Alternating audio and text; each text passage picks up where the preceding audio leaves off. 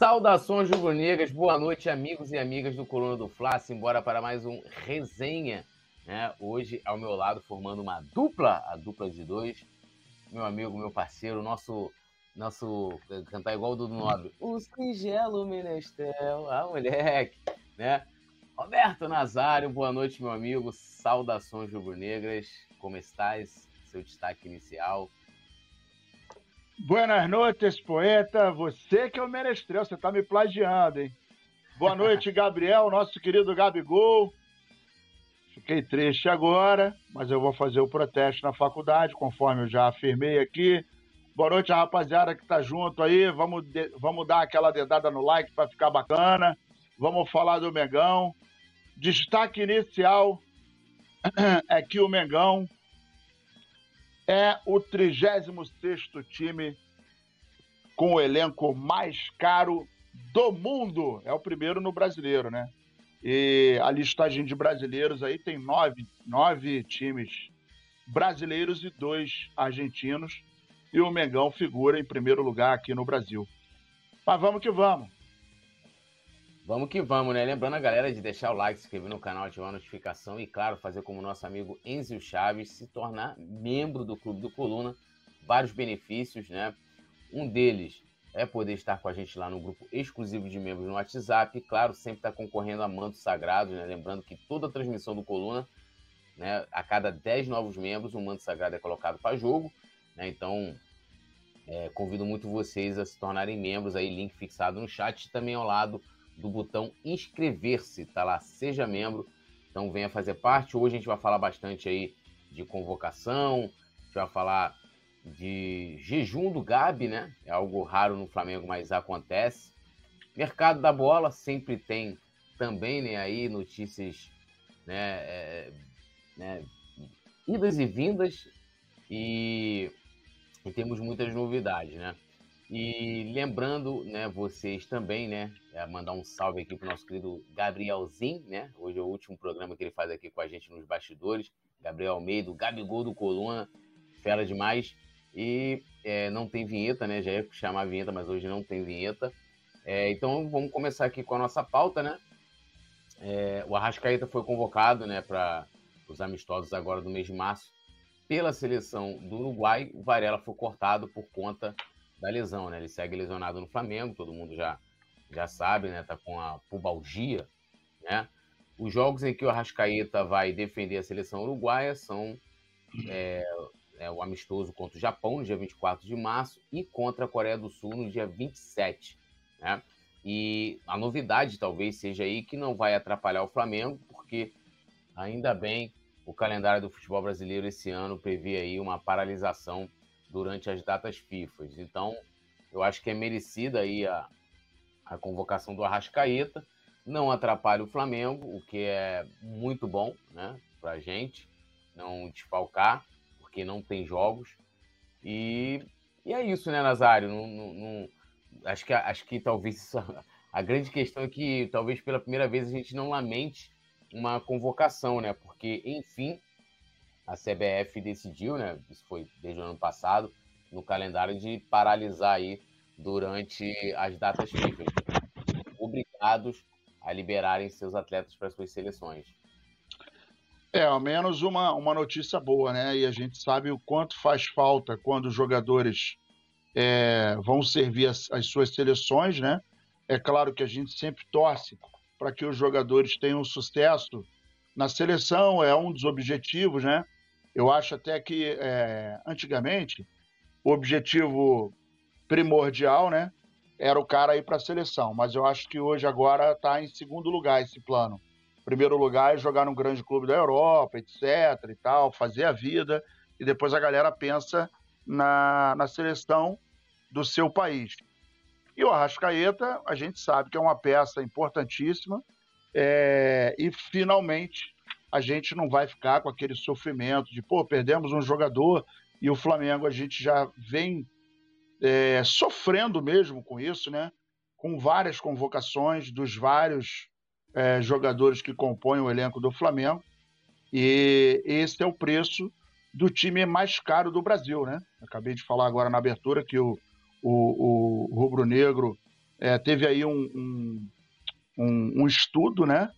É, eu até estava anotando aqui um estudo do Observatório Internacional de Futebol, o CIES.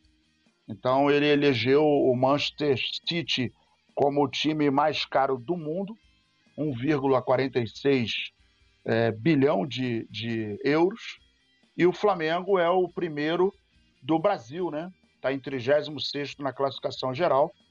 É, o valor do Flamengo, com 41 jogadores, está 264 milhões de euros. Então, assim, é uma grana considerável, é um, um, um, uma posição absolutamente considerável. Então, assim, em termos financeiros, né, em termos de valores, o Flamengo já vem é, trabalhando a sua hegemonia, né? não é de hoje. Aí eu estava dando uma olhada aqui nos outros times e tal, é, e a galera está muito longe, né? E assim, não é que o Flamengo esteja, ah, não, eu quero fazer isso porque eu quero ser o primeiro do Brasil. Não, isso foi uma coisa que foi acontecendo muito naturalmente, né? E teve início em 2013 com um projeto bem feito e que é, vem alavancando o Flamengo cada vez mais, né? em pensar que há alguns anos a gente tinha uma dívida astronômica, hoje essa dívida está em 250 milhões e a gente consegue faturar 1 bilhão e 200, né, com a possibilidade de aumentar essa, esse valor, essa meta. Então a gente está em franco crescimento é, organizacional, financeiro, né, estratégico e tal. O que está faltando é a profissionalização do futebol. E aí, aliado a tudo isso, o Flamengo tem um compromisso com o Vasco uh, no dia 19. Depois, só no dia 16, pelo Campeonato Brasileiro, o Curitiba, né? A estreia. E depois, na sequência, 23 de, de, de abril, contra o Internacional. Então a gente fica. Agora é torcer para que o nosso Arrascaeta vá e volte inteiro, volte melhor do que foi, não se machuque, não tenha nenhuma competição, porque nós precisamos muito dele e o pau vai começar a quebrar. Então, vamos para dentro. É, vamos para dentro. Lembrando, Varela que está aí, né, como eu falei, é, cortado. É, é assim, é, com todo respeito ao Varela, mas é um jogador que ele, ele se tornou titular pelo nome. Né? Pelo, pelo, pelo nome dele. Tipo, ah, o cara veio contratado, veio lá de fora, né? Aí, ah, pô, foi para a Copa do Mundo, jogou a, né, com a seleção do Uruguai, que não conseguiu passar a primeira fase, né, com a Rascaeta de reserva absurdo, só botou a Rascaeta titular no último jogo. E, e, e, assim, mas é um jogador que eu não sinto falta no elenco do Flamengo. E não sei se lá os patriotas uruguaios, né, nossos irmãos, eles sentem falta do Varela, né? O Arrascaeta já é completamente diferente né, nessa situação. Só aproveitar para dar aquele salve aqui para a galera. O Enzo Henrique está aqui, Luiz Carlos Rodrigues também, meu xará. Enzo Chaves, que é membro do Clube do Coluna, dando um salve para gente. O Alisson Silva, boa noite, abraço e um beijo na testa de bênção no meu vovô querido Roberto Nazário. Helena, já quer contato físico. Quem é, quem é essa figura? Alisson Silva. Alisson Silva está devendo né, um papá para gente, né? Ele já, já, já prometeu, conversou, não sei o que lá. Eu tô vendo que o nosso clube tá cheio de fanfarrão. Ele é um, o Tício é outro, o Diego Carvalho é outro, o, o Vicente Flá, nem vou falar, ele merece um tiro em uma costa. O, o Yuri Reis de Salvador também é outro pilantra. É um monte de vagabundo junto. Mas vamos que vamos, a gente vai aturando essa mala. É, e tem também aqui a integrante do Clube do Coluna, não sei se está lá no grupo, mas é a Luciene Chaves, está dando um salve pra gente aqui, o Alisson Silva tá rindo. E, e, é, e é, é, muito bom, né? Inclusive o Tirso, o Tirso prometeu aí que ia, ia no, na confraria e tal, conhecer a gente, acabou Safado, safado. É, Osvaldo Mo Moesia, Caja Rock, Balão de Doido. Olá, boa noite, Túlio Roberto, assistindo aqui de Cajazeiras, Paraíba. Olha aí, rapaz. Ô, meu Deus do céu. Ó, um beijo aí pro povo de Cajazeira. Eu sou de Serra Branca, Cariri Paraibano. Um beijo pra minha galera aí que tá junto com a gente. Tem gente de lá também assistindo. Minha prima provavelmente tá assistindo também. Um beijo pra minha linda Paraíba. Ô, lugarzinho bom. É, inclusive, na minha opinião, claro, né? um dos maiores poetas desse país é da Paraíba, né? Augusto dos Anjos, feríssima. Eu gosto, curto muito, né? Augusto dos Anjos era da Paraíba. Bom, e lembrando a galera de se inscrever, ativar a notificação, deixar o like, né? É, também fazer como o nosso amigo Oswaldo Moisi aqui, a Luciene Chaves, a Wenzio Chaves também. Eles são parentes, Luciene e o Enzio, todos dois são, têm o mesmo sobrenome. É, deixar o like, se tornar membro também. Ó, quem chegou aí, você falou, ó, você, você deu aquela, aquela pegada no, no Yuri Reis, ele apareceu, ó. Yuri Reis, direto de Salvador, Bahia. Falou, pilantra, é pilantra. É, e Roberto Nazário. Hoje é aniversário do meu primo Leonardo Cabral, que acompanha um coluna e é flamenguista. A única preocupação aí é a questão do, do, Leonardo Cabral ser parente do Pedro Álvares Cabral, né? Que diz que o Brasil foi descoberto na Bahia. Né? O, a, os portugueses chegaram na Bahia. Pode ser que tenha descendência, mas de qualquer forma, né? A gente aqui para. Feliz, feliz aniversário, né? Feliz aniversário ao querido Leonardo Cabral, rubro-negro também, né? E muitas felicidades aí, sucesso na sua vida, prosperidade, paz, amor, muita saúde, que sem saúde a gente não vai a lugar algum, né? E vamos que o Yuri está rindo aqui. É... O, o Alisson falou, Túlio Rodrigues, na minha opinião, o mais querido do coluna do Fla, o Roberto Nazário e o Petit. É, opinião... opinião, que não. o mais eu, querido é o Túlio. É, não, é, eu, eu, eu, não discordo do amigo Alisson, mas houve uma votação e eu fui eleito democraticamente, né, com votos auditáveis Voto aberto, ali, né? Voto aberto, é, inclusive. Voto aberto, todo mundo votando ali. E mesmo com o Simon botando quatro opções, cinco opções lá, Lé do Simon, Simon Lé do Simon com Y, Simon não sei o quê, né? Eu acabei vencendo. Eu acho que o Simon não ficou nem no, no top 3, rapaz. Aquele, o segundo, segundo foi o, o, o, o Rafa, e o terceiro acho que foi o Nazário. Ele, ele não ficou nem no top 3, cara, mesmo tendo 500 nomes. Ou seja, ele perdeu para ele mesmo. Ele esqueceu de avisar para a família que tinha votação. É. Eu me lembro uma vez, cara. Ainda era, não sei se. É, acho que foi nas assim, as primeiras votações com urna. Aí teve um cara que aí. Né, reportagem do quanto é lugar, e lá, né? cara na porta ali do. Tipo, de um TRE, né? Um Tribunal Regional Eleitoral. Aí perguntou, e aí, quantos votos eu tive? Aí o cara foi olhar naquele boletim de urna, ele, ele, ele tinha zero votos. Ou seja, ninguém da família votou nele e nem ele. Ele falou, pô, mas eu votei. Eu votei. Aí já foi cobrando a mulher dele. E aí, você não votou em mim, não, amor? Porra, mano. Vergonhoso, né? Fazer o quê? Luciene Chaves falou que o Enzo Chaves é filho dela. Ah, então nós temos a família Chaves aqui com a gente. Então, sejam bem-vindos aí, Luciene e Enzo. Então, prazer ter vocês aqui. O Yuri tá rindo e vamos dar prosseguimento aqui à nossa, à nossa pauta, né? É, e aí já tem a ver com o jogo do próximo domingo, né? Entre Flamengo e Vasco, jogo que acontece no Maracanã, às 18 horas, mando do Vasco. E Nazário, sabe quem pode aí assumir a lateral direita? Ele mesmo, Cebolinha, né? Lembrando que é, né, o nome do Cebolinha foi cogitado até na coletiva, quando o Vitor Pereira foi, foi questionado né? Porque o, o Mateuzinho, todo mundo viu ali no Maracanã logo quando ele saiu, inclusive foi direto pro, pro hospital e ele teve uma fratura, né? Teve uma fratura, então o Mateuzinho tá tá fora de combate, Guilherme Varela também, como a gente estava falando, e o outro lateral da base, o Wesley, também se recupera de lesão. Então ninguém tem condições físicas e clínicas, né, para entrar em campo. E aí, como o, o Vitor Pereira tinha adiantado na coletiva, ele pode sim utilizar o Cebolinha. Ele também tinha falado do, do Matheus França. E aí, Nazário, é, assim, é aquilo que a gente, a gente meio que é, debateu isso aqui, de que o, o, Cebolinha, né, beleza, pode botar ele para um lado, para o outro e tal, atua como ala, o que não seria problema, na minha opinião, se ele não tivesse compromissos defensivos, né, de fechar a linha. Então, ele vai ter que marcar. O Vasco explorou muito o lado direito da defesa do Flamengo no jogo passado, inclusive, né, o segundo gol do Vasco foi o gol do Alex Teixeira. O da Alex Teixeira, né? De cabeça. A, a jogada ela se origina daquele lado, né, o lado direito do Flamengo. E, assim, é preocupante. O treinador não tem muito o que fazer, pelo menos dentro do que ele falou.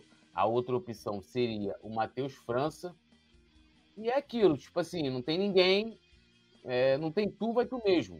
A minha opinião é essa, é, Nazário. Não tem muito para onde correr. Ou você colocaria um outro jogador por ali, de repente um volante, é, um zague, improvisaria um zagueiro. O que fazer para resolver esse problema do lado direito do Flamengo? Eu, inclusive, cantei essa pedra no programa retrasado, né? Que de repente Cebolinha ficaria na direita, é, porque por, por, por, questões óbvias, né? A gente está vendo que a lateral direita não tem jogador, na esquerda só tem o Ayrton Lucas, e com um, com um detalhe, né? Pequeno detalhe agora. É, o Cebolinha entrando na lateral, pelo jeito vai ter que jogar os 90 minutos. Com certeza o Vasco vai explorar, vai explorar o lado esquerdo de ataque deles, o direito de defesa do Flamengo, sabendo que não tem um lateral de função ocupando aquele espaço. Então eu acho que ele, acredito que ele, em função de ter um pouco mais de experiência, óbvio que a pegada dele é muito mais ofensiva, né? Ele não tem muito cacoete para marcação e ainda mais jogar de lateral, porque jogar de lateral não é tão fácil. Não é simplesmente o cara tá ali, aí, pô, ajuda na defesa, vai lá na frente, apoia o, o, o ataque. Tem a questão do time, né? Tem a questão de você ir lá na frente, como ele é um cara muito ofensivo, mas não pode esquecer lá de trás, porque senão você acaba sobrecarregando o seu sistema defensivo juntamente com os volantes. Então, é, vai ser um problema, né? Esse é um problema, porque quando você não tem um cara que não joga, uh, não é de ofício na frente, você ainda tem o meio de campo e tem os volantes e depois a defesa para proteger.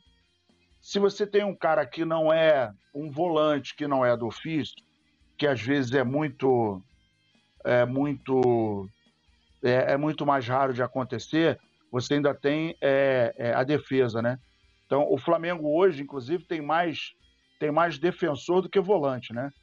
Hoje a gente tem uma penca de, de, de, de zagueiro, é, a nossa volância está com poucos jogadores, é, e de lateral a gente tem quatro. Pô, Nazário, mas quatro são muitos. A gente está vendo aí que quatro não é suficiente, três estão quebrados. Então, é, a gente tem a história do, do velho, da velha história que, que quem tem quatro só tem um. Nesse momento, quem tem quatro só tem um. Né? O único lateral de, de ofício vai ser o Ayrton Lucas, né, que vai jogar. Vai entrar para o sacrifício, porque é, vamos torcer para ele jogar muito bem, porque se ele não jogar bem, não tem um outro lateral esquerdo para a gente colocar no lugar dele. E aí a gente pode desmontar e comprometer é, é, o, no segundo jogo, no domingo, né? Tudo que a gente fez no primeiro. Né? Aquela vitória foi importante, Flamengo não jogou bem, mas isso acabou dando um fôlego, né? É, a gente desligou o aparelho, porque a gente entrou aquele jogo é, literalmente com a, com a vantagem embaixo do braço do Vasco. Agora a vantagem passou para a gente. Mas, mas o nosso time é, tá, tá quebrado, né? Tá esfarelado. E a gente vai ter que ter um sistema muito compacto, defensivamente falando, é, e o time tem que jogar com muita solidez e muito compactado também para não abrir espaço, principalmente pelo lado direito de defesa, que é onde a gente está agora com o maior problema. Então, nesse momento, eu acho que é, eu não vejo uma outra peça, nem Matheus França, nem de repente um zagueiro ou um volante para ocupar a lateral, é, até porque o, o, o o Cebolinha ele tem um bom condicionamento físico, né? Ele não está tão tá tão mal fisicamente, né? Então eu acho que a solução é isso aí. E num segundo momento, de repente, o Matheus França para cumprir a função, porque realmente a gente está com problema. É, eu, eu assim, é, foi como eu falei, né? É aquela coisa de de não ter muitas opções.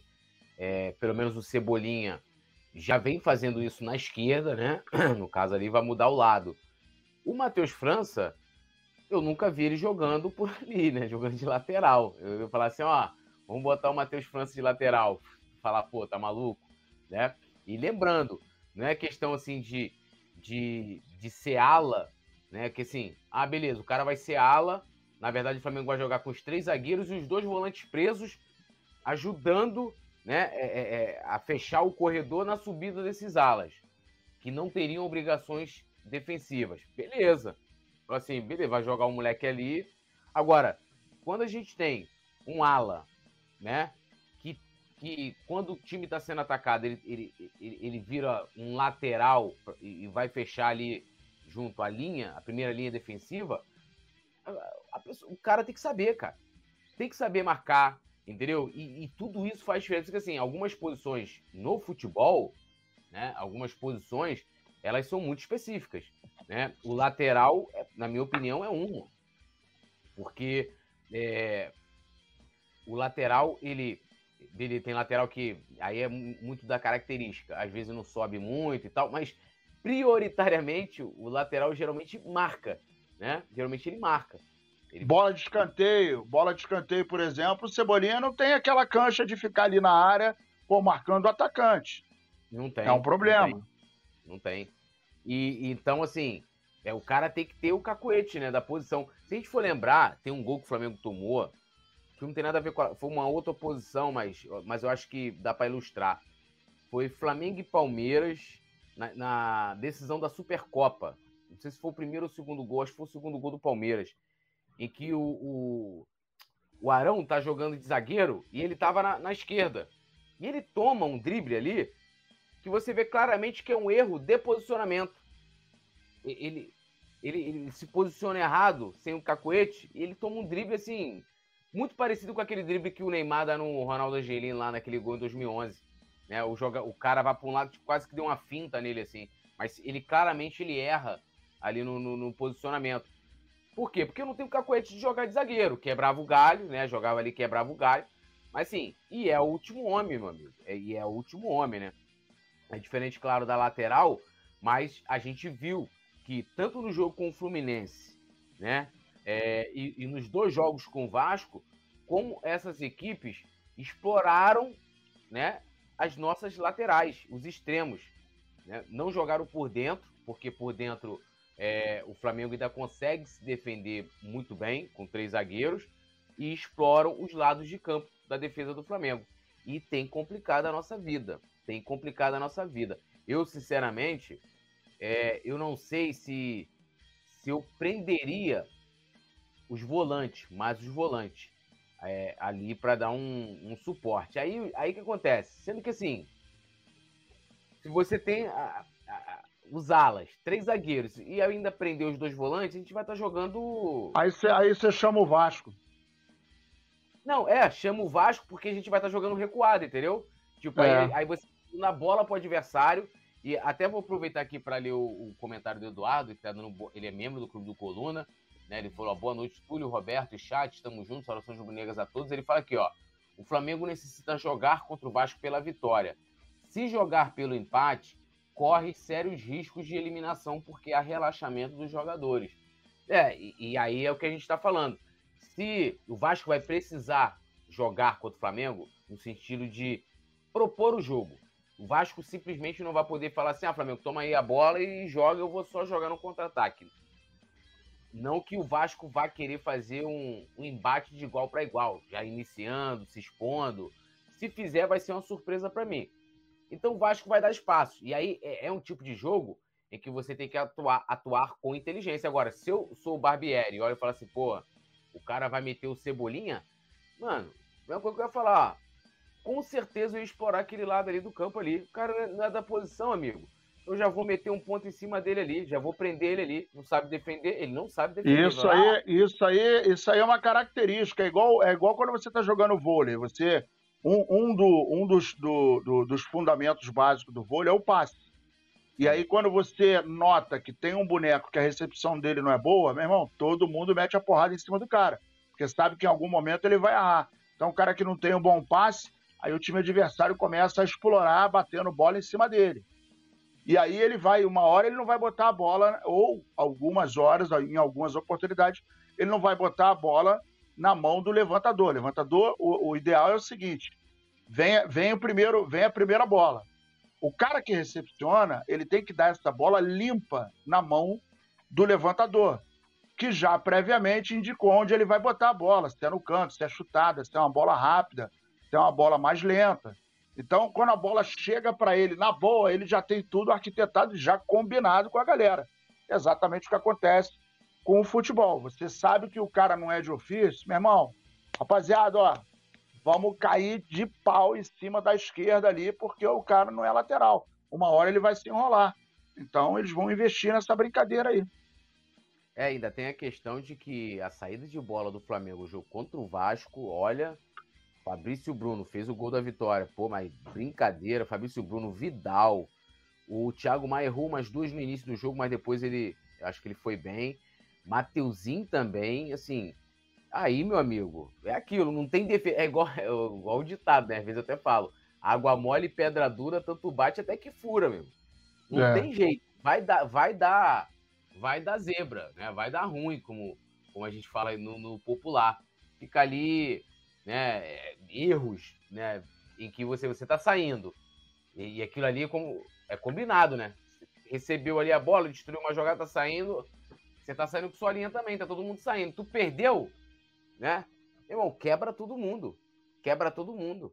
Isso era uma das coisas até que o time do, do Jesus fazia muito, né? Aquela, aquela pressão pós-perda, pegava o time, eh, a marcação alta, ah, perdia a bola na frente, daqui a pouco roubava, pegava o time saindo, meu amigo. Aí você tinha um Bruno Henrique quebrando a linha de um lado, né? É, e o time, o time do Flamengo brincava, o próprio Everton Ribeiro também.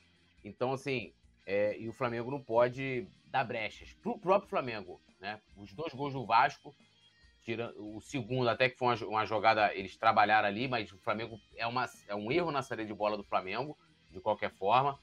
É, então, assim, é um jogo que o Flamengo tem que ir com confiança, independente de quem for, a gente vai apoiar. Se for o Cebolinha, a gente vai torcer para que é, consiga dar certo. Mas o, o Vitor Pereira tem que olhar ali com muita, é, com muita atenção a parte defensiva do, do lado direito com o Cebolinha ali. O Bruno Paz está falando aqui, ó tá dando saudações e falou: acho que mais é confiança. Aos poucos vamos retomando. A vitória foi importante. Foi importante a gente, ah, né, para tirar toda, né, o, o, quebrar aquele, aquela sequência de resultados ruins. E com certeza tem uma importância muito grande. É um clássico, né? Tem toda, todos esses ingredientes. Bom, lembrando a galera de deixar o like, se inscrever no canal, como disse nosso amigo aqui, Eduardo, falou: compartilhem e divulguem a live com a nação rubro-negra, disse ele aqui. Então, ó, vão aí compartilhando, divulgando, né, deixando like, se inscrevendo, se você curte o trabalho do Coluna, né, é, vá comentando. Lembrando, a galera que é membro, eu leio todo mundo aqui, é, às vezes pode passar um ou outro, mas o membro a gente consegue ver com destaque, então é, é, é mais fácil para a gente identificar. Então, se tornem membros do Clube do Coluna, galera. Vem fazer parte aqui da nossa família. Link fixado no chat, ao lado do botão inscrever-se. Ó, seguindo aqui, agora já não é uma, uma boa notícia, não sei também se o Cebolinha improvisado também é uma boa notícia, mas Gabigol vive um, um dos maiores jejuns pelo Flamengo, né? E aí aqui o Coluna fez um levantamento, né? O Pedro Paulo Catonho, Pedro Paulo Catonho, é, trazendo os maiores jejuns do Gabigol pelo Flamengo, né? Então vou aqui pela ordem. Nove jogos em 2021, pela ordem não, né? Do maior para o menor. Nove jogos em 2021. Depois, sete jogos em 2020. Isso em sequência, tá, gente? Sete jogos em 2020. Seis jogos em 2022. E agora ele já alcançou a marca em 2023 de cinco jogos sem marcar, né? E aí, é, na minha opinião, há vários fatores para isso, vários fatores é, para essa situação. Mas, para mim, um dos principais fatores é justamente esse posicionamento que o Gabigol hoje tem no Flamengo. Talvez hoje o Gabigol, na minha opinião, joga muito mais por fora, né? Ali querendo muitas vezes se apresentar como um meia, né? É, do que ano passado. Do que ano passado. E aí, meu amigo, ainda mais você com um sistema diferente de jogo, um sistema que muitas vezes é, o time tem dificuldade de jogar por dentro, vai jogar pela, com as bolas pela linha de fundo, em velocidade. Geralmente isso resulta em cruzamento. E o Gabigol, primeiro, ele, ele como tá jogando por fora, não sei se o Nazário vai concordar, ele vai estar tá sempre, é, é, não vai estar tá muitas vezes acompanhando né, esse jogador, porque às vezes pode ter sido até ele a criar, a começar a construir a jogada, a, trocar, a tocar pro ala para poder começar né, sair em velocidade. Então ele vai estar tá chegando atrasado, atrasado e, não, e ele não tem como característica gol de cabeça. Né? O Gabigol não é um exímio cabeceador. E ele também muitas vezes está fora, gente, da área. É aquilo, o atacante faz gol também, torna letal porque está perto da área. Quem joga mais perto da área faz mais gols. Pode ser quem for, né? Aí você tem, ó, você tem um volante que, pô, o cara tem liberdade para ir ao ataque. Se for um bom cabeceador, de vez em quando ele vai fazer os golzinhos. Por isso que o Arão fazia de vez em quando os golzinhos dele. Por quê? Tava sempre na área adversária. O Gabigol hoje em dia joga muito mais fora. Até meio, quer ver? O jogo, o Del Valle. É, o Pedro saiu, porque o Pedro tava, não, estava não tava bem fisicamente, né? O Vitor Pereira tira o Pedro. Eu acho que ele bota o Matheus. Não, ele botou o Matheus, não, botou, botou o Matheus França. E aí o Gabigol que virou o homem de referência. Aí sabe o que acontecia? O Gabigol queria sair, porque a bola não estava chegando. O time abusando de cruzamentos, que foram 71 e muitas vezes, quando chegava também que o lateral, né, barra ala, conseguia fazer a jogada de linha de fundo, na hora de cruzar, o Gabigol não estava na área. Porque o Gabigol estava ajudando a construir a, a, jogada.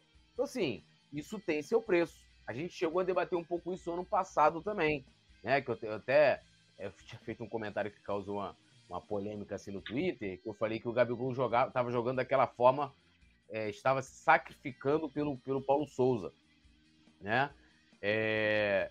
E hoje eu não estou dizendo que ele está se sacrificando pelo Vitor Pereira, porque eu acho que ele, ele se sente à vontade jogando por ali. Mas isso prejudica, prejudica o Gabigol no sentido dos números, né? A questão de marcar. E, e igual aqui, a gente está ali, beleza, tem a matéria, tem, tem um contexto e tal. Mas na hora do debate, amigo, na hora da cobrança, ninguém vai querer, ah, pô, Gabigol, ah, não, mas agora tá jogando fora da área. A galera quer aquele Gabigol que decide Libertadores, que é o Gabigol que decide jogo grande.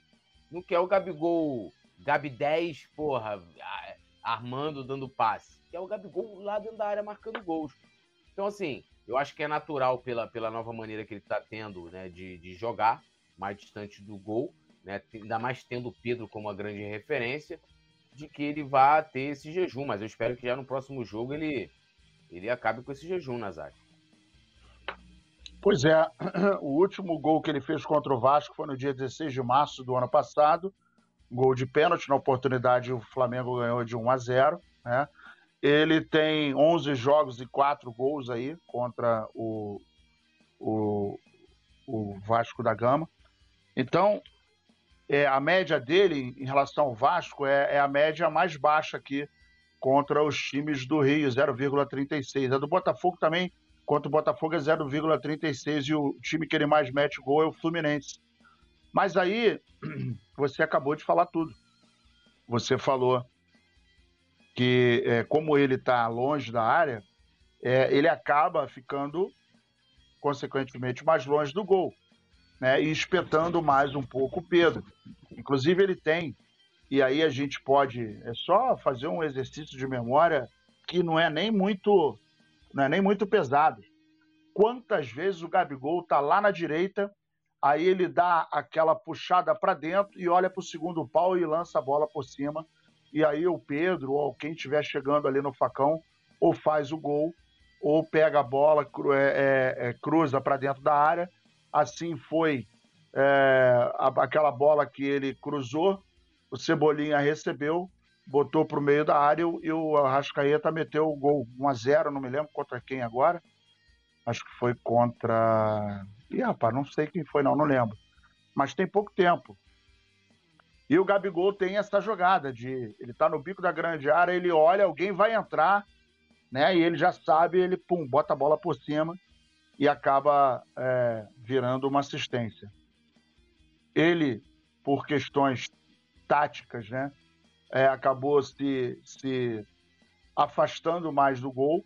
E, obviamente, você falou tudo agora. Obviamente, quando o cara está mais longe do gol, a probabilidade de fazer gols é muito menor, né? E ele, no fundamento cabeçada, não é, é, é não é um fundamento que ele esteja forte, né? Inclusive, alguns jogadores que jogam na frente não têm esse fundamento muito bem cravado, né? O Ronaldo Fenômeno, por exemplo, era um cara que não cabeceava. Raríssimas vezes ele fazia gol de cabeça, era muito fraco é, é, na cabeçada. Tinha aquele cara que foi para a Europa, para Portugal, e virou a referência que ele era do Grêmio. Como é que era o nome dele, Túlio? Jardel. É, Jardel. Jardel era um cara que, pô, ele tinha 190 gols na, na, na carreira, 180 foi de cabeça. Grosso que Deus me livre, mas ele na cabeça era o bicho.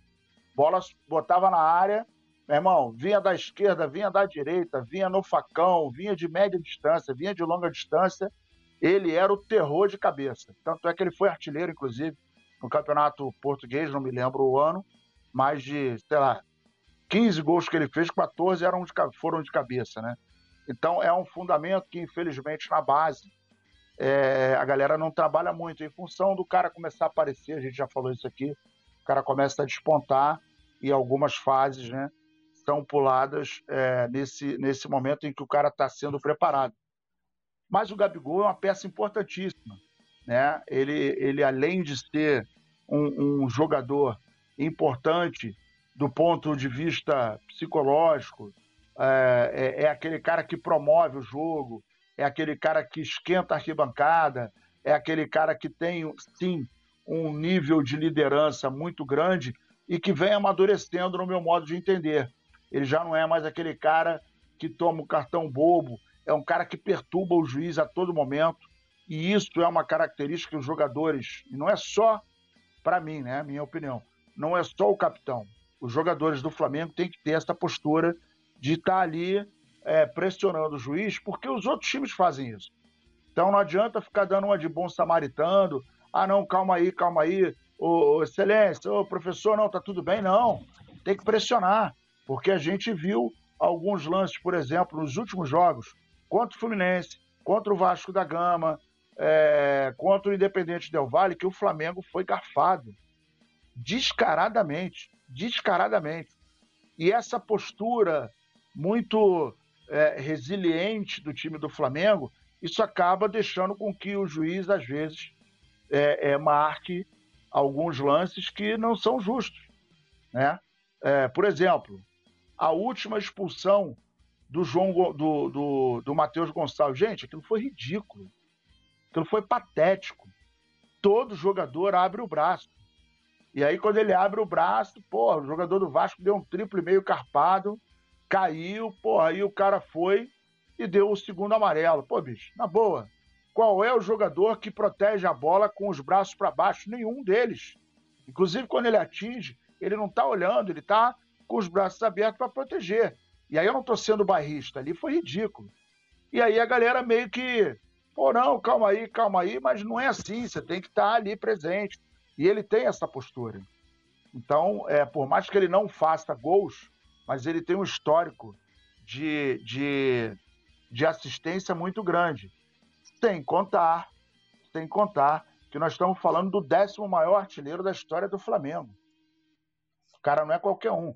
Ele tem 140 gol, 142 gols na história do Flamengo em 223 partidas. Então, a gente não está falando de qualquer Zé Ruela.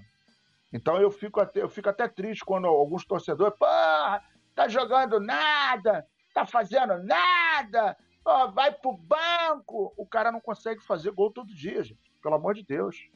E às vezes existe um esquema especial em cima dele, o que acaba deixando o Pedro numa situação melhor, embora ele também é, é, é, mereça muita atenção por parte da zaga.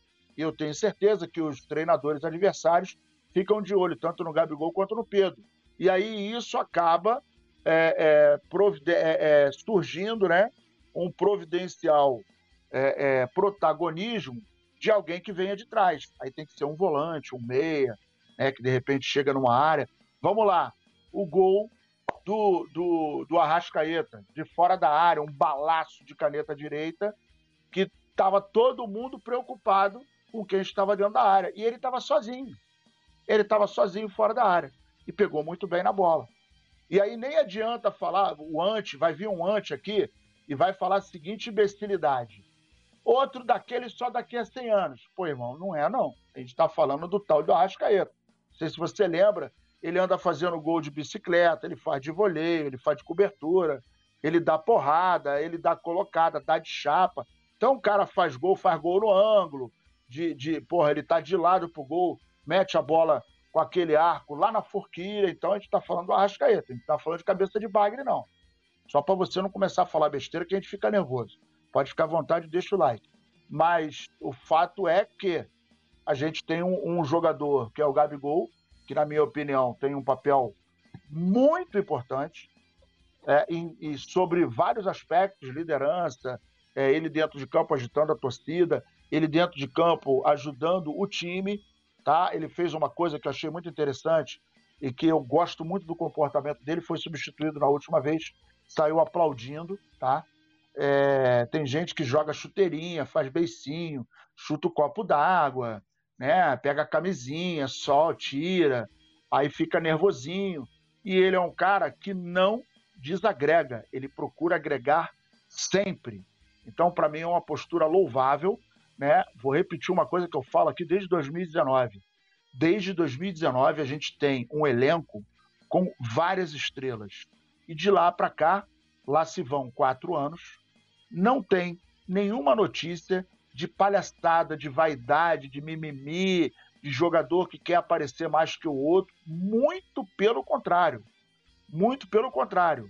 Eu acho que até, inclusive, alguém poderia, nesses podcasts da vida aí, fazer a pergunta para o Romário, fazer a pergunta para o Edmundo, fazer a pergunta para o Renato, fazer a pergunta para Túlio Maravilha, fazer a pergunta para Donizete, se eles, no lugar do Gabigol, aceitariam falar, você vai jogar um pouco mais fora da área, coisa e tal, nós vamos priorizar ali o Pedro com uma movimentação ali flutuando na pequena área.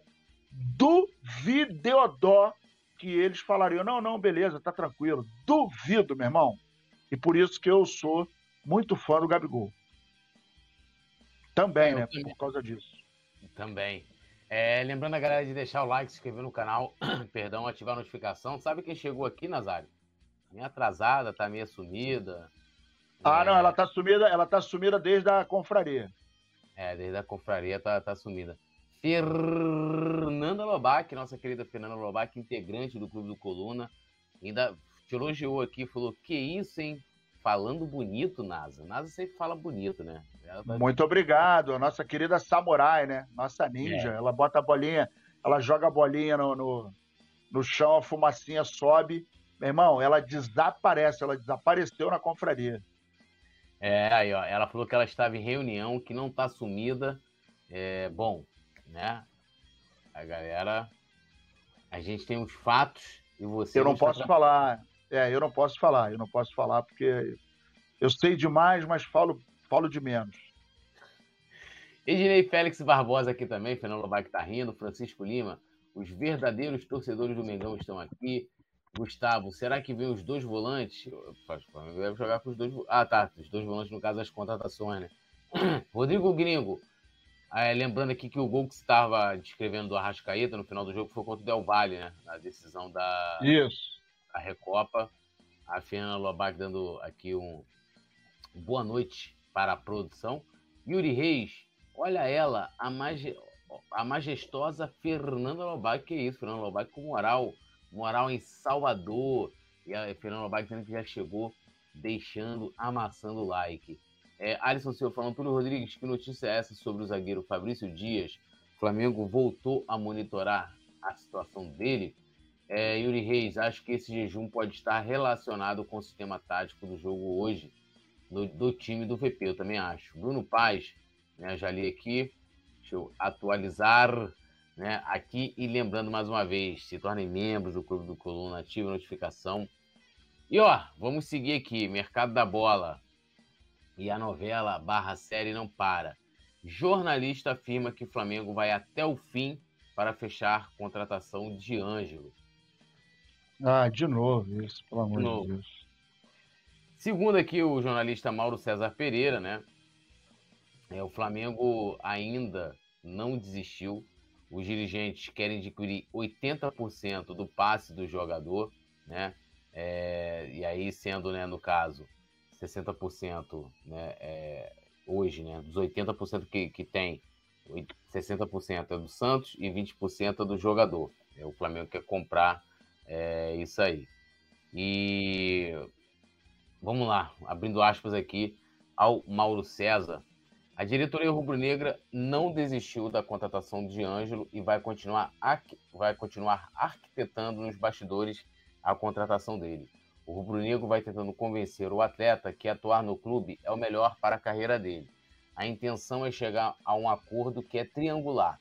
O camisa 11 da Vila Belmiro tem 30%, Santos 70 e o Flamengo quer comprar 80. A ideia do Fly é ficar com 60 da equipe santista e 20% do jogador, ou seja, o mais querido quer ficar com 80% da fatia do bolo.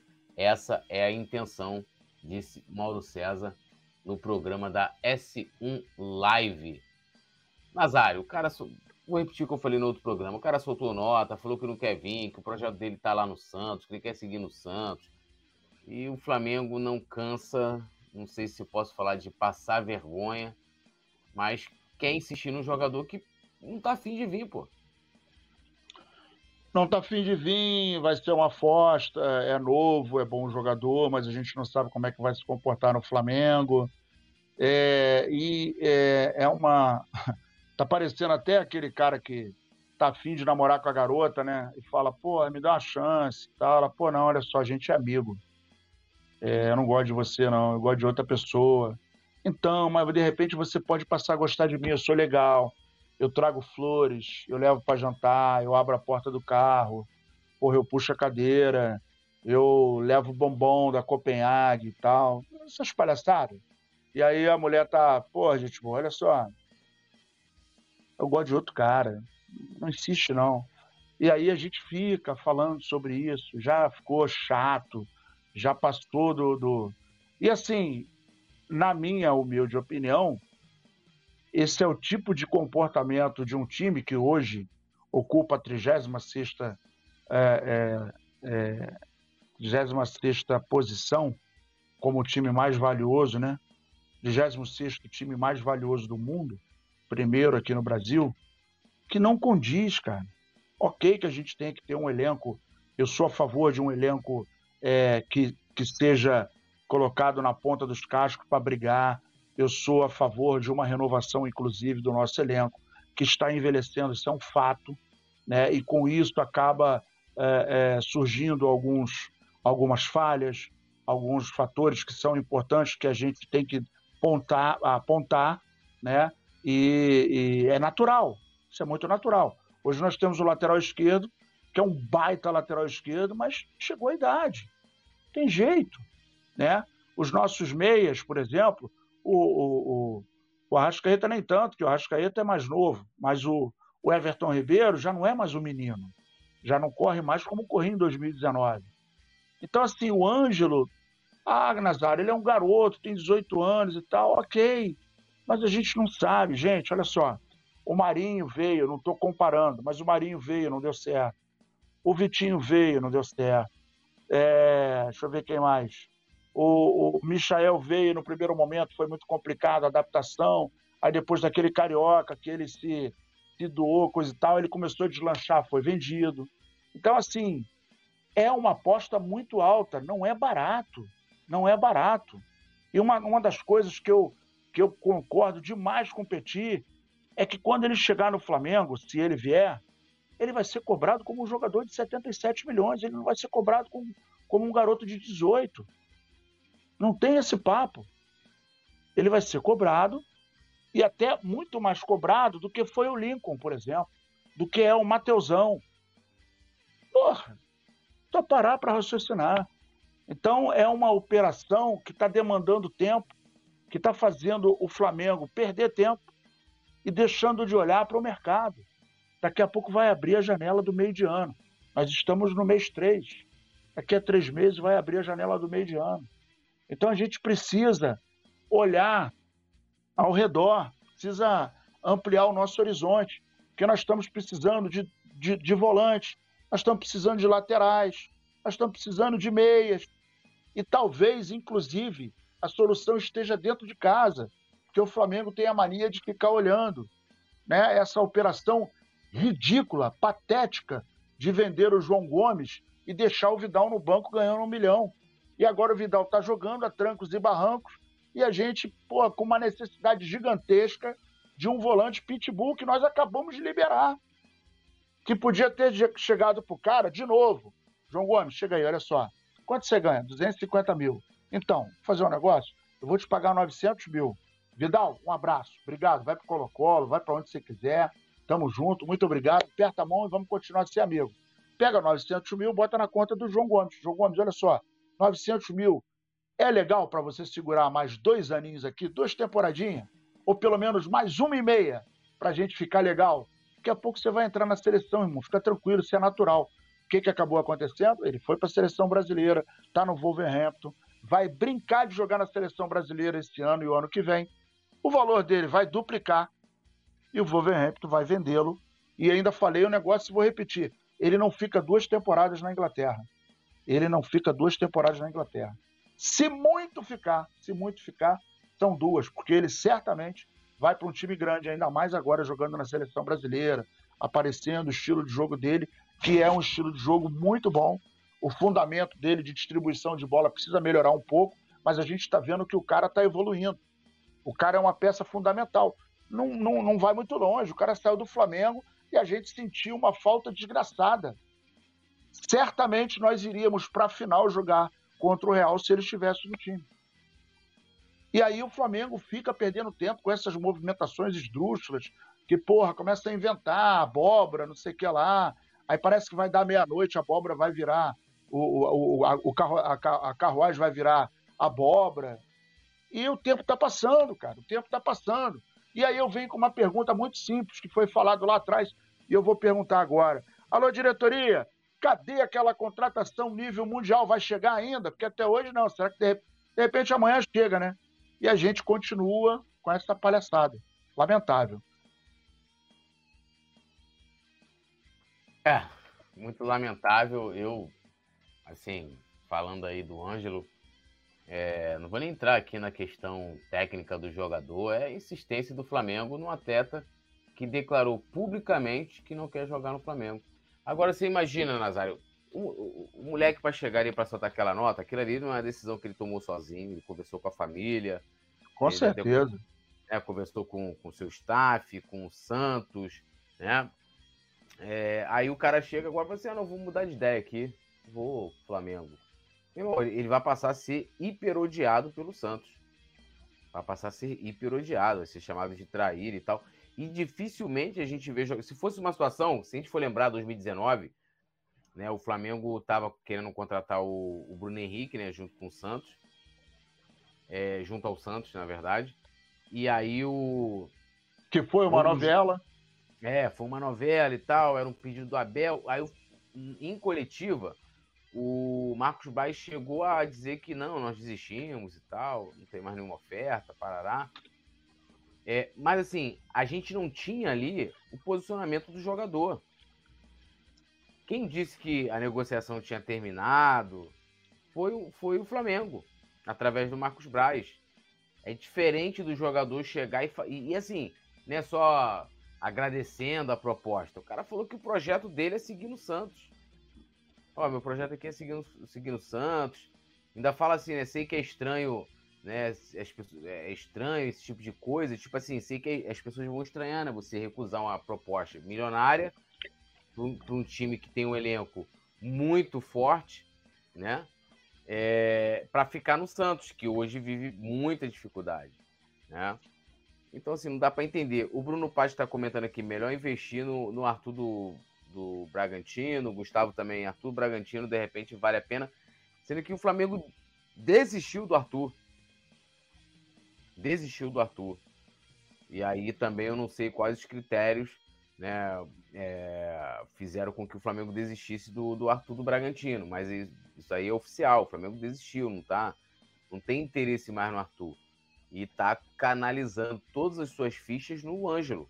Eu não sei se é o novo Pelé, se é o novo, se é o novo Messi, se é o novo Maradona, se é o novo Zico, não sei. O moleque deve ter algo de muito especial que os dirigentes do Flamengo estão vendo para não querer desistir, mesmo depois do posicionamento do jogador. Para mim, muito estranho aí essa insistência do Flamengo. A não ser que a gente estivesse falando de um moleque muito extra série, né? Um gênio, um craque, que se fosse também, é, na minha opinião, não que o Ângelo não possa fazer história no futebol, e não é isso que eu tô falando. Mas se ele fosse desde o moleque, tipo um Neymar, um Vinícius Júnior, ele já estaria já estaria vendido para algum time lá de fora. E grande. E time grande. Não estaria né, tendo nenhuma especulação com o time mediano da Europa, com um time grande. Né?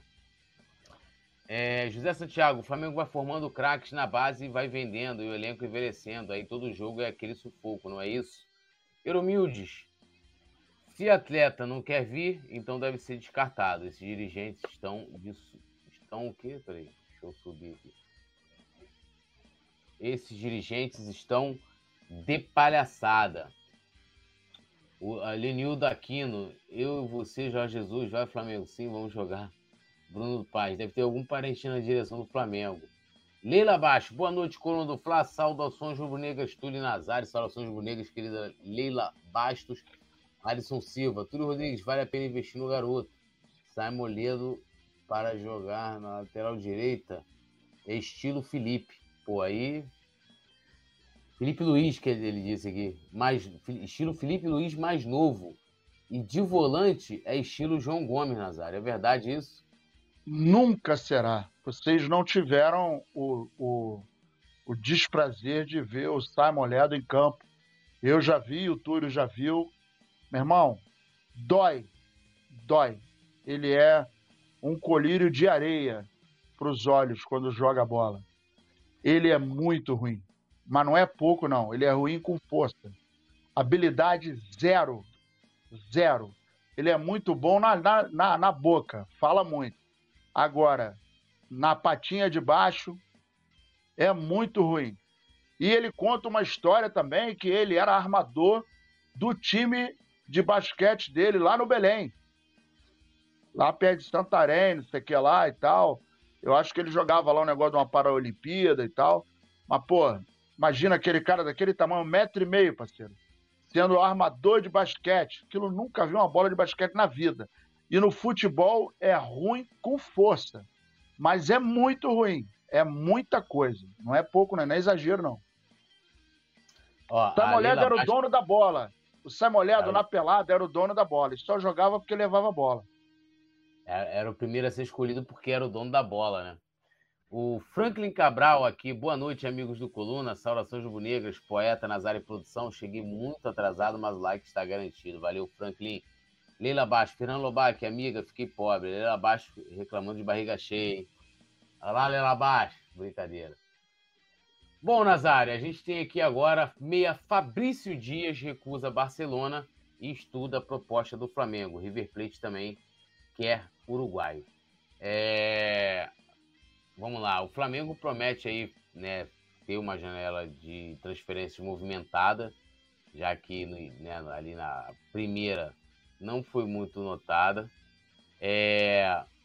E aí tá precisando aí se reforçar, né? E claro que a gente tem a questão aí né, de um meia, que a gente sempre fala pro lugar do, do Arrascaeta e aquela coisa toda que todo mundo fala. Todo mundo fala, qual posição o Flamengo precisa de reforço? Ó, precisa de um meia, reserva para o Arrascaeta e tal.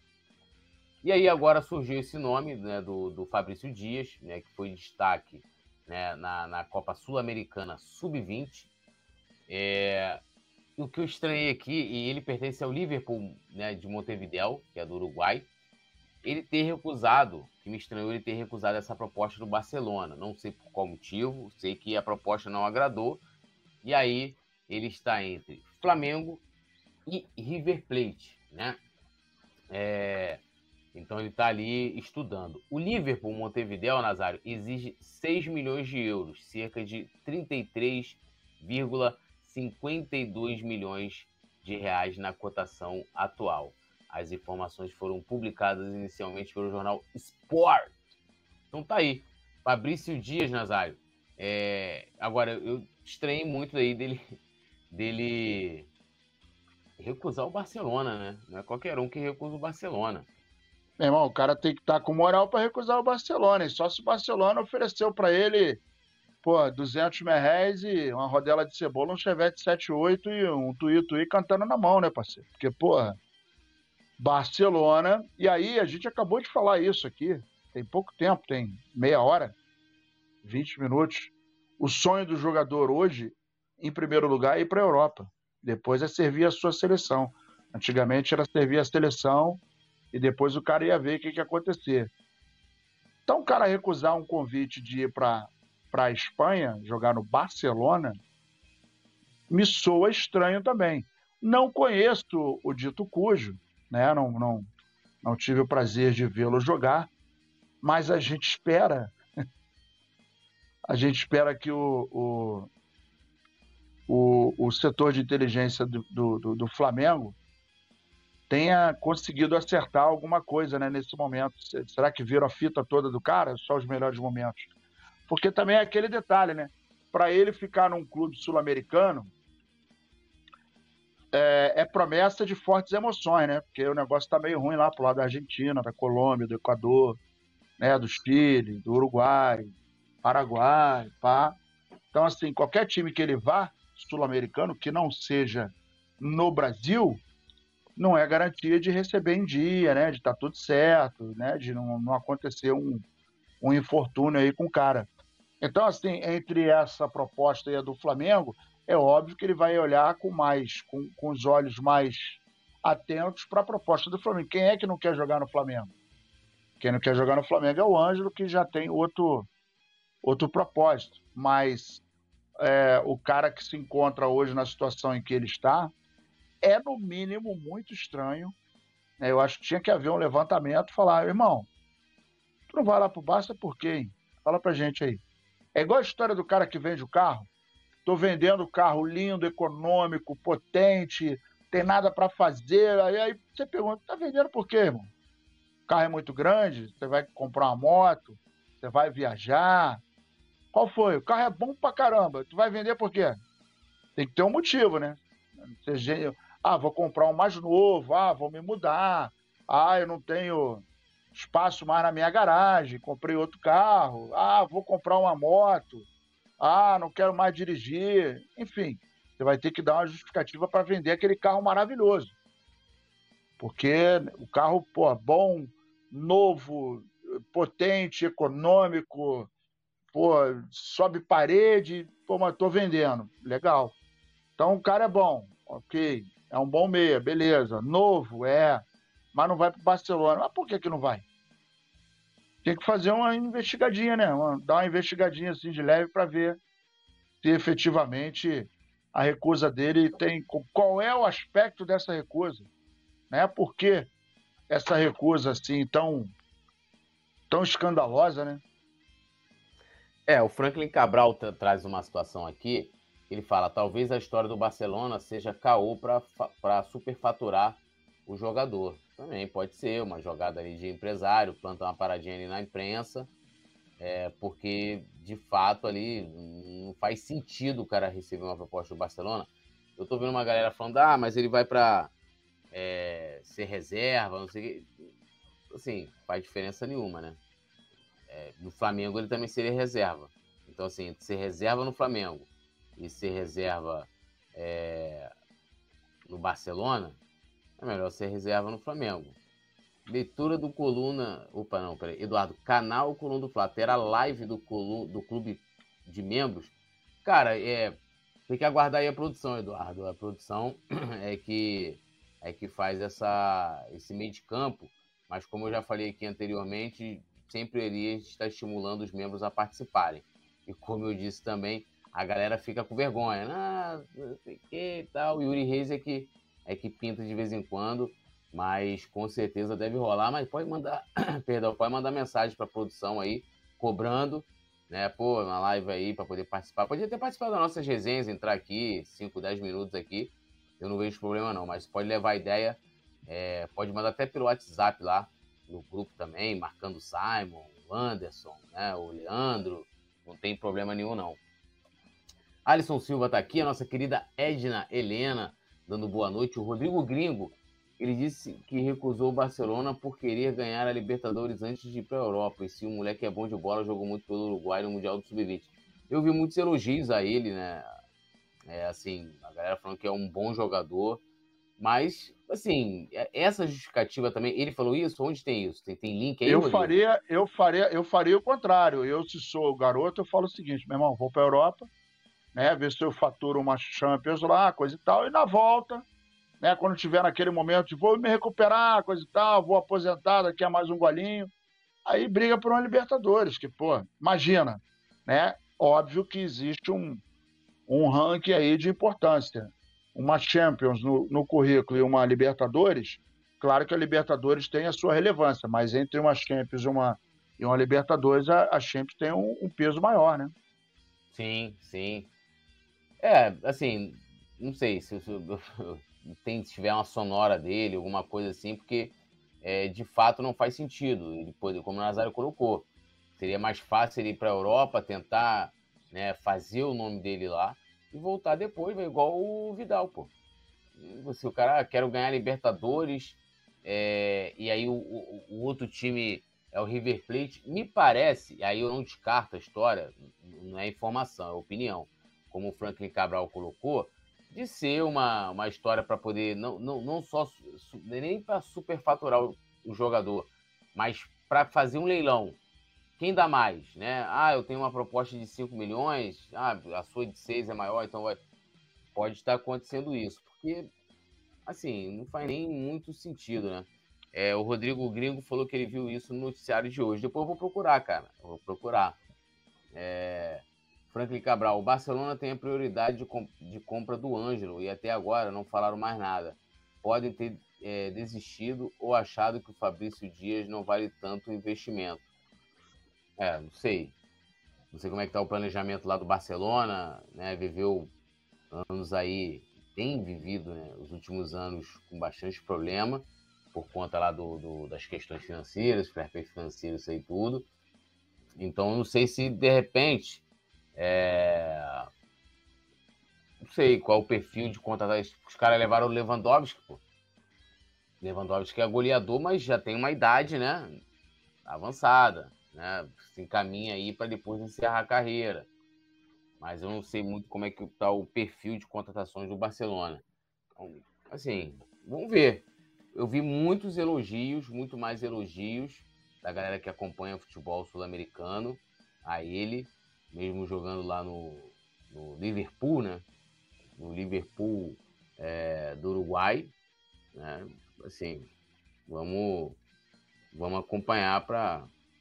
Aliás, é do Uruguai isso aí, Liverpool de Montevideo. Vamos ver. Eu não, não tenho muito o que, o que falar. É um jovem, né? É um jovem.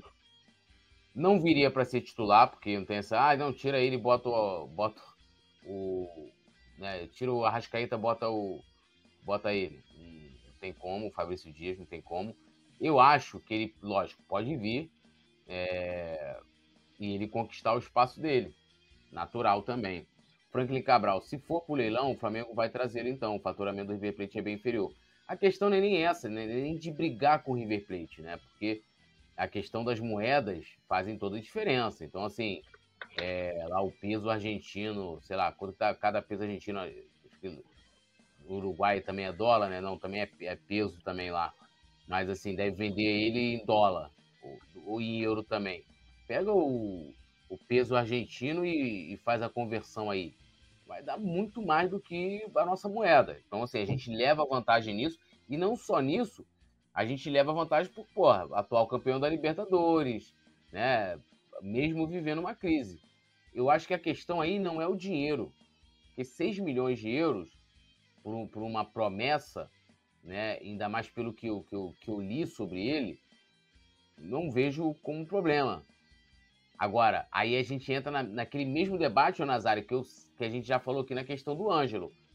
De tipo, ah, beleza, o cara arrebentou lá na, na no Sul-Americano, com, com a, do Sub-20 e tal, Tem que assim, sub-20 é sub-20. Sub-20 é sub-20. É outro universo. Isso aí, profissional é profissional. Aí eu te... lembro do. Como é que era o nome dele, cara? O pessoal falava até que ele parecia o filho do Alcindo. Que era o ah, Baggio. É. O Baggio, né? Ele. Porra, o moleque teve um ano na base do Flamengo que ele meteu 40 e tantos gols. Perdia pro Messi. Ele perdia pro Messi no ano. Só o Messi tinha feito mais gols que o, que o Baggio. Aí cara subiu pro profissional, uma expectativa danada de que ele fosse fazer no profissional a mesma coisa que ele fazia na base. Fez lá, sei lá, três, quatro, cinco partidas pelo Flamengo, não conseguiu render. Ainda mais ali 2011, 2012. E logo nem sei onde ele tá. Douglas Baggio.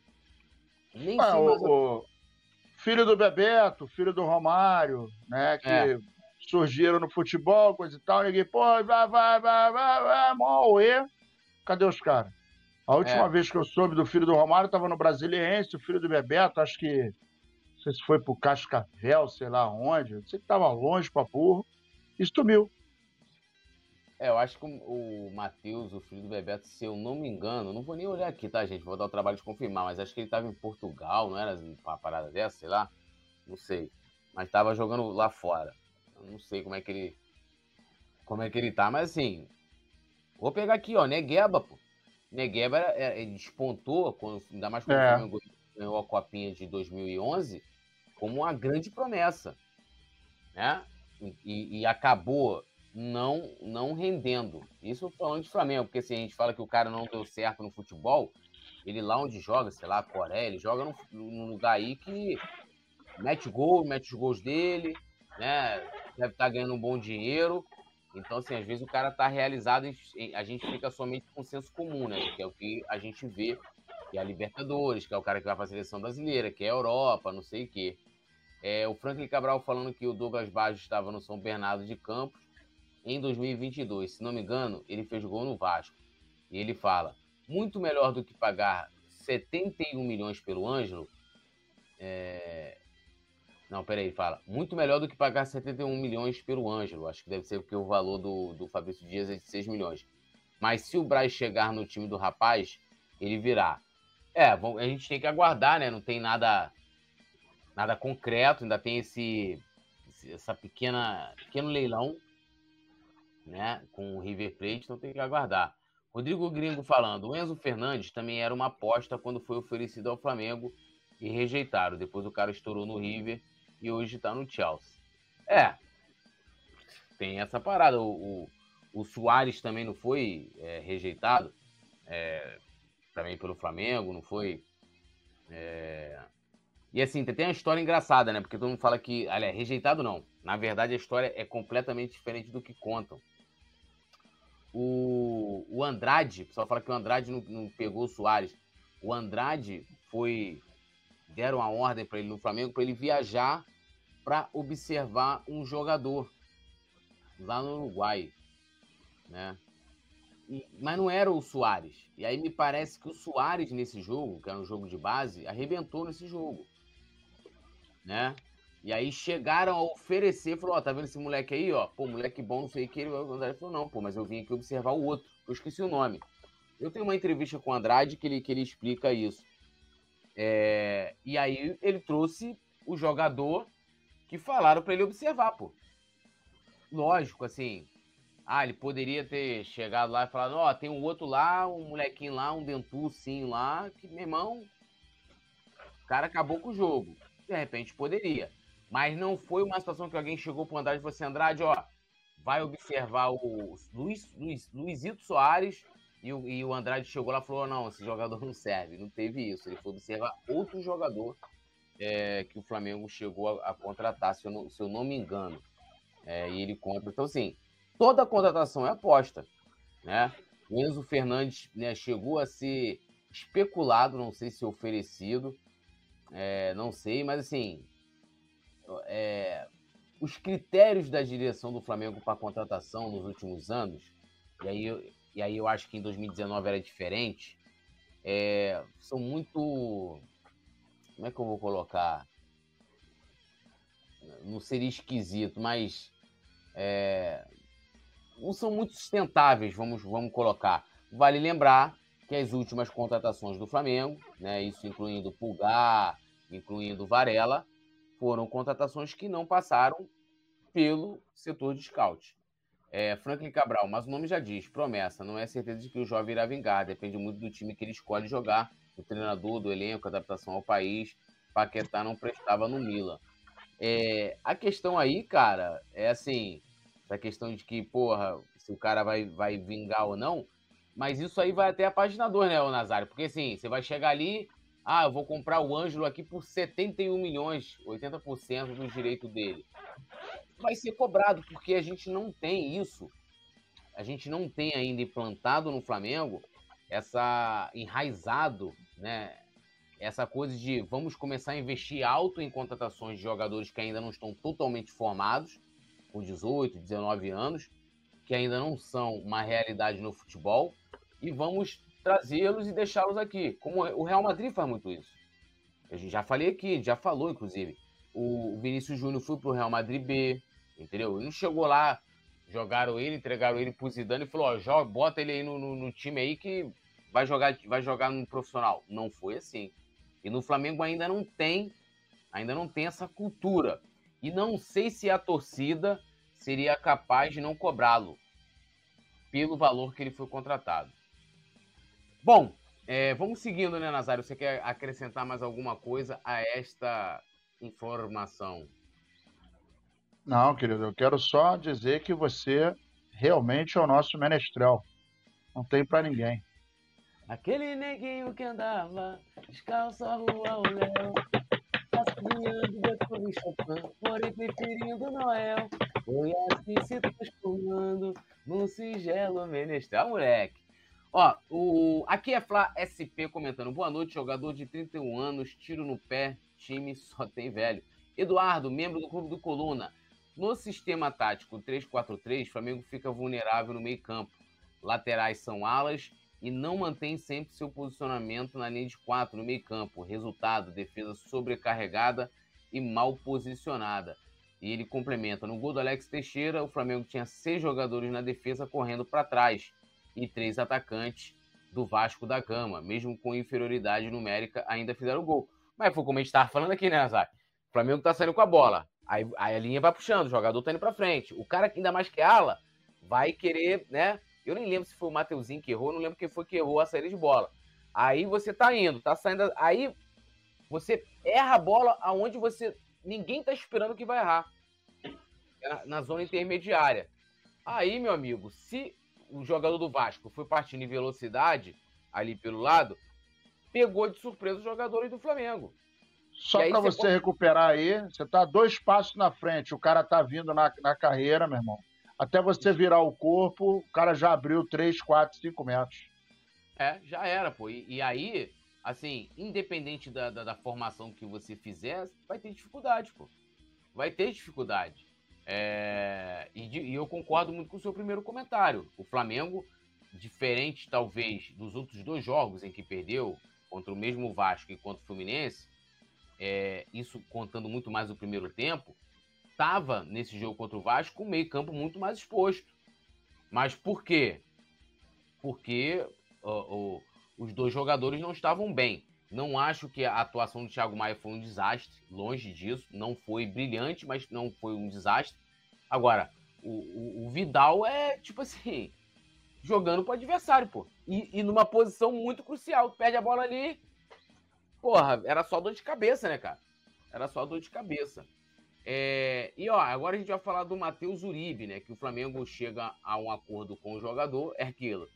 É, tá tudo acertado com o jogador. Agora resolve lá com o clube dele mas precisa buscar, é, tá tentando, né?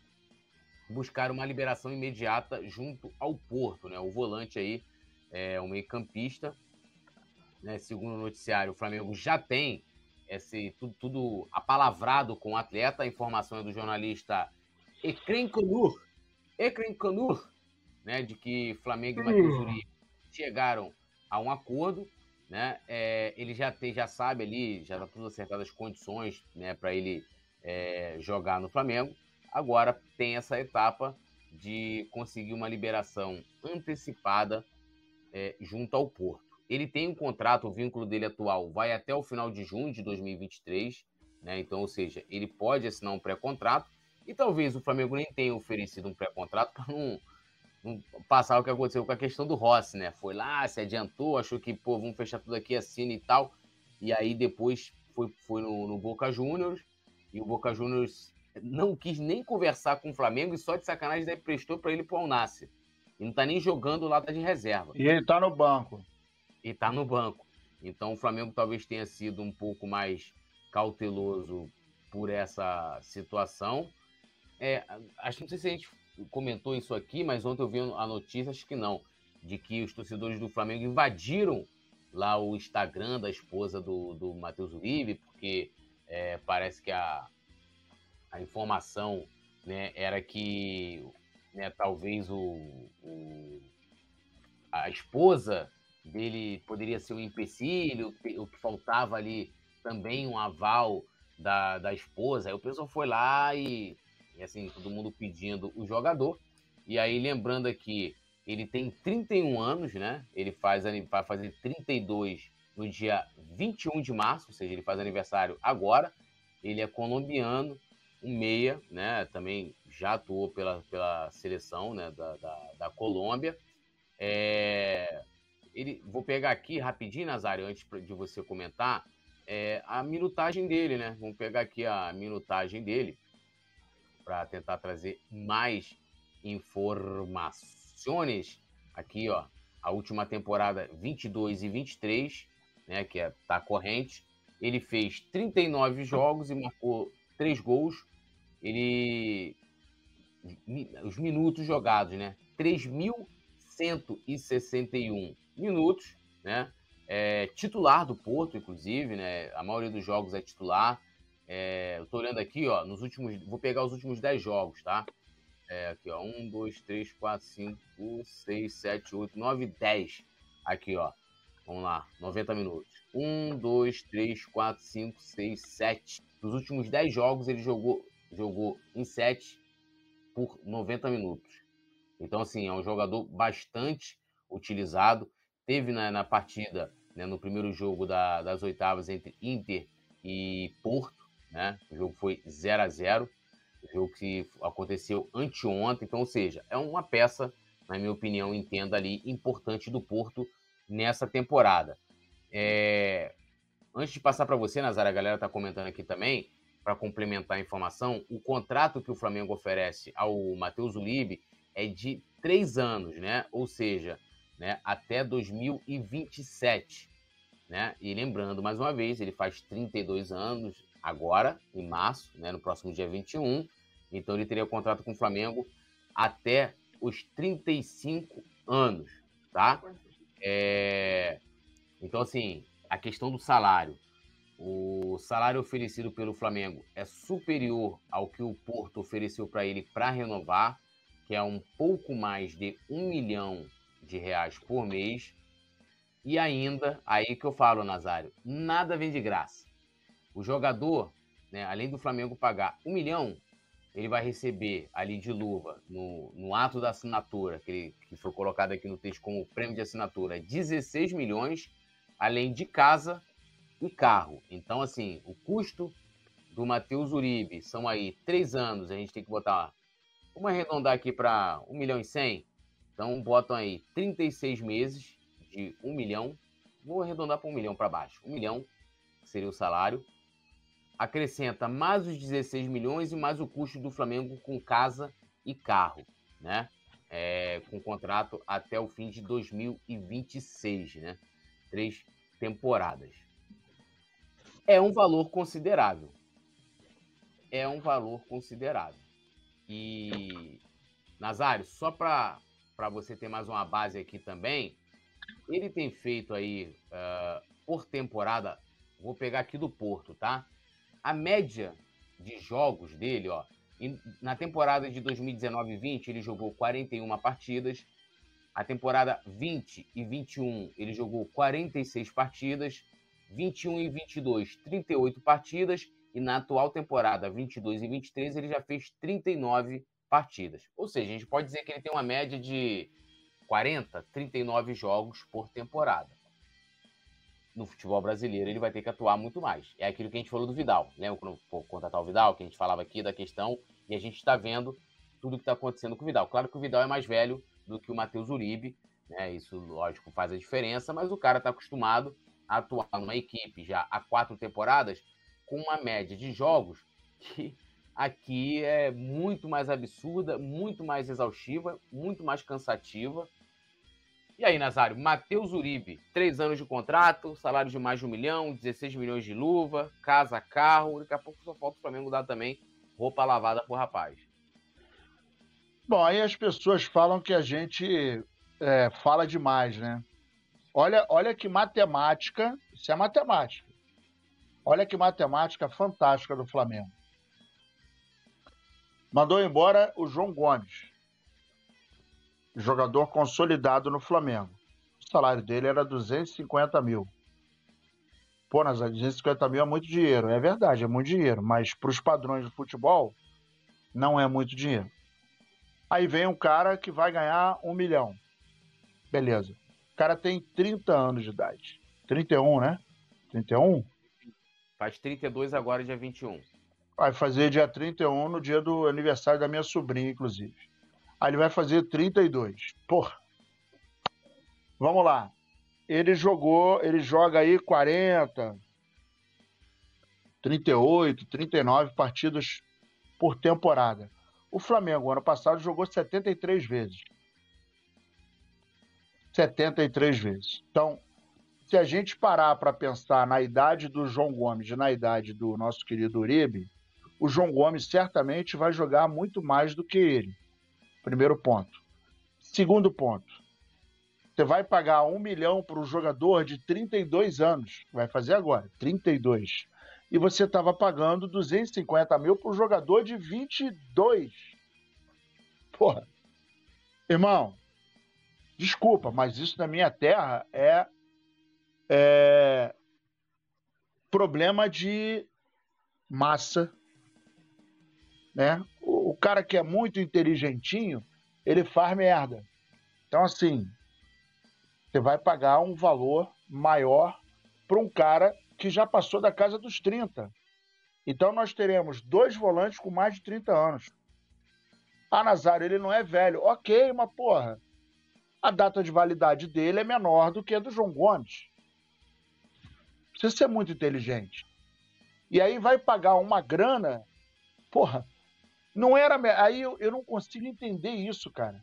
Não era melhor pegar essa grana e falar, João Gomes, eu vou te pagar um milhão.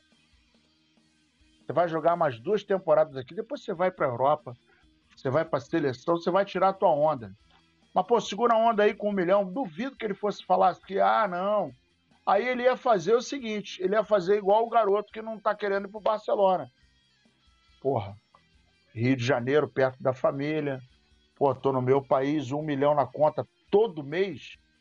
Pô, meu irmão, se eu fizer um contrato aí de cinco anos, saindo em dois, pô, vou botar vou parar para pensar, 24 milhões. Mais direito de imagem, mais um bicho, né? Mais um, um, um farm rir aí de uma, de uma empresa, pá. Irmão, é muito dinheiro. Então, para mim, é falta de inteligência. Não estou desmerecendo o Uribe, não, tá, gente? Mas para mim, essa matemática não bate. Pô, é um negócio porque, a, além da, da, Vamos tirar a parte financeira. Apaga a parte financeira. O Uribe deu certo no Flamengo? A gente não sabe. E o João Gomes dava certo? Dava. Dava. Ele estava encaixado no time. Então, quando eu começo a pensar nessa matemática, aí eu falo, pô, meu irmão, o setor de inteligência não é inteligente. E o setor que contrata, que mexe com, com com o futebol, porra, não tem inteligência, não é possível. A não ser que o, o João Gomes falou: olha, eu não fico em hipótese nenhuma, nem que você aumente meu salário para um milhão. Aí, beleza, aí é outra história. O cara quer ir embora, beleza, tá tranquilo. Mas, porra, não tem cabimento você agora correr atrás de um cara 10 anos mais velho. Porra. O cara vai jogar três temporadas. E aí aquele detalhe, ele vai jogar no Brasil, o papo aqui é 70, 75, 73, 74 jogos por temporada. Mais viagem, concentração, de repente uma contusão. Seleção, acho que ele não vai mais. Mas, porra, é uma logística diferenciada. Então, para mim, nada contra o cara, repito, mas para mim é uma matemática burra.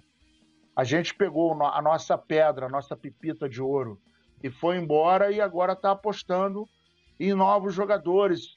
Se der certo, legal. E se não der certo, de novo, mais uma grana que joga pela janela. E se ele for um Vitinho da vida? Se ele for um Marinho da vida? A gente está precisando para ontem, porque o nosso volante, Vidal, já não está aguentando mais. O cara não vai. Esse ano, ele não vai jogar a temporada toda. No ritmo que a coisa tá, não vai jogar. Pegar o brasileiro e tal, não vai conseguir. Pô, para mim, essa é uma matemática bem, bem burrinha. É, fazendo as contas aqui, voltando para a questão da, das finanças, né? Seriam o contrato até o final de 2026, três temporadas e meia. Então vamos botar seis meses de 2023, né? Aí bota 12, né? De 24, mais 12 meses de 25, mais 12 meses de 2026. São 36 são... mais 8, 44. 42. 42. 42. Né? 42. Aí você vai arredondando, hein? Porque o, salário é, é, acima de um milhão. Só, só da gente arredondar são 42 milhões de reais de salário. É mais. É mais. Tô, a gente está arredondando por baixo. Aí, até respondendo aqui o comentário do Franklin Cabral, mas ele está recebendo tudo isso vindo sem custo? Não, vai ter o custo. 16 milhões de reais no ato da assinatura de contrato. 16 milhões, que também, pelo menos na matéria ali, não está discriminado se isso vai ser pago à vista ou se isso vai ser pago diluído também no salário. Geralmente também fazem isso. Então, assim, pode botar. O que totaliza, que... o que totaliza 58 por baixo. 58 por baixo. Pode botar aí que esse cara vai ganhar é, próximo de 2 milhões de reais. E aí, assim, eu, eu não acompanho o Porto, tá? Não acompanho, nunca tinha ouvido falar de Matheus Uribe. Eu conheci o outro Uribe que, que jogou aqui. Mateus, nunca, nem assim, ah, ó, especulou, nunca vi especular em lugar nenhum. A primeira vez é agora. No Flamengo. Não conheço. Se alguém conhece, acompanha o Porto, não sei. Até admiro a pessoa hoje em dia acompanhar o Porto.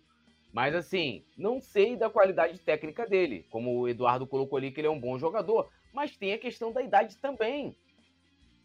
Porque é aquilo que eu falo assim, beleza, tu traz, tu traz o jogador, se o cara vai conseguir é, o espaço dele, o cara vai ser titular e tal, vai ajudar o Flamengo no segundo semestre. O Flamengo ganha de novo aí uma Libertadores, ganha o Brasileiro. O cara se pagou, na minha opinião. Beleza.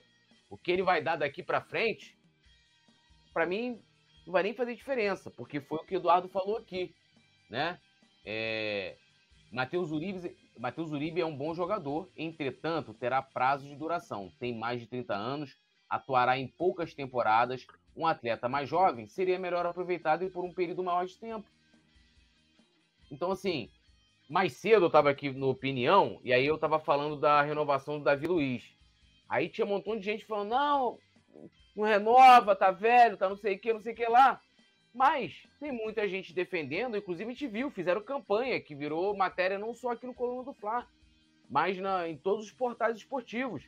O pessoal foi, foi lá no, no, no, Instagram da esposa do Matheus Uribe fazer campanha pro cara jogar, pô. Aí sabe o que vai acontecer? Uribe vai vir, vai vir, né? Aí beleza, aquela euforia, 31 anos, não sei o que, não sei o que lá. A depender de como ele, de como ele, de como vai ser a sua passagem, daqui a, a uma temporada vão estar dizendo que ele é velho, que o Flamengo tem que renovar. não, Mateus, tem que botar Matheus Uribe na barca. Aí o pessoal acha que é igual o Vidal. O cara ganha um puta de um salário, é o segundo maior salário do elenco. O cara só perde o salário pro Gabigol, né? E o Gabigol merece ter, ter o maior salário do elenco, na minha opinião.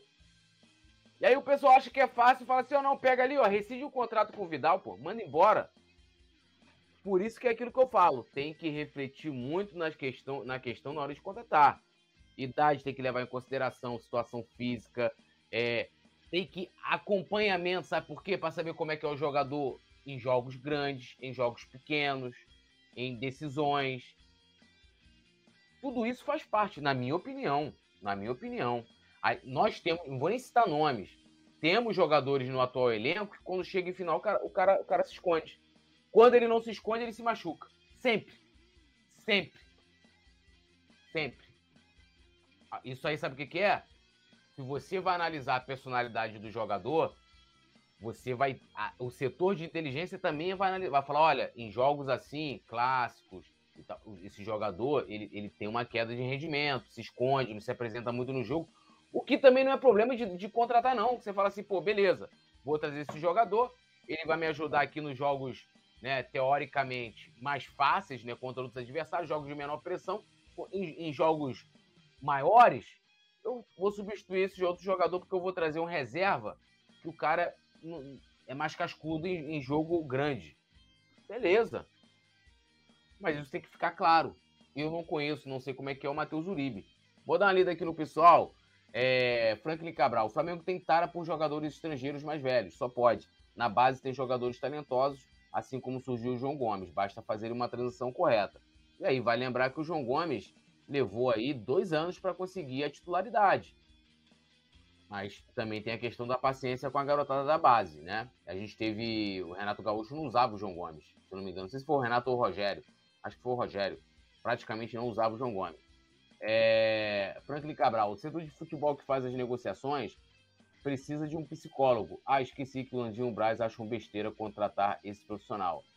E aí ele fala aqui, Nazário, para você, ó, Franklin Cabral. Nazário, o problema é que João Gomes queria jogar na Inglaterra e o Flamengo quis fazer dinheiro com ele. É... Tudo é uma conversa, né? Tudo é uma, uma conversa.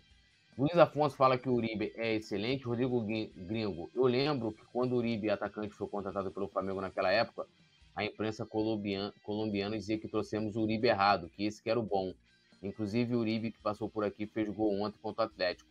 É, mas é um outro, posições completamente diferentes, né? São dois jogadores totalmente distintos.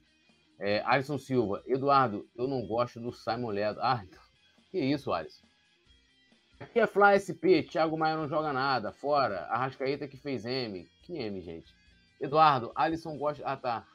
O, Alisson, o Eduardo tá botando uma pilha aqui no, no, no Alisson. Bom, galera, agradecer aí, geral, Nazário, uma boa noite. Lembrando que né, hoje foi o último programa sendo produzido pelo nosso querido Gabrielzinho Almeida. Gabrielzinho, nosso mineirinho aí, chegou chegando. Ele chegou meio, meio com muita autoridade, né, o Nazário? Sendo muito influenciado por, por, pelo homem que não sorri aqui do Coluna. Mas depois ele foi se entregando, foi começando a conversar. Porque primeiro ele conversava com a gente assim, né? Qual é, só? Né? Tipo, queria dizer que era carioca. Qual é, só? Eu falei, pô, que é. parada é essa? E aí, brother? Eu falei, ué, que negócio é esse, rapaz?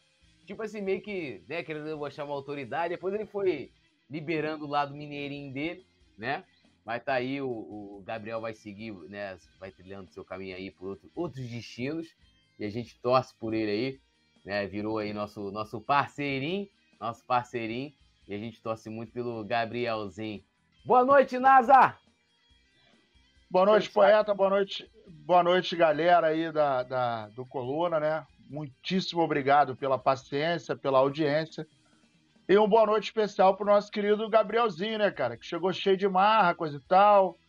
Aí, pô, é um cara maravilhoso, super atencioso, muito bacana. E a gente torce muito por ele. Bebeu pra caramba no Confraria, ficou doidão, dançou lá o, o Arrocha.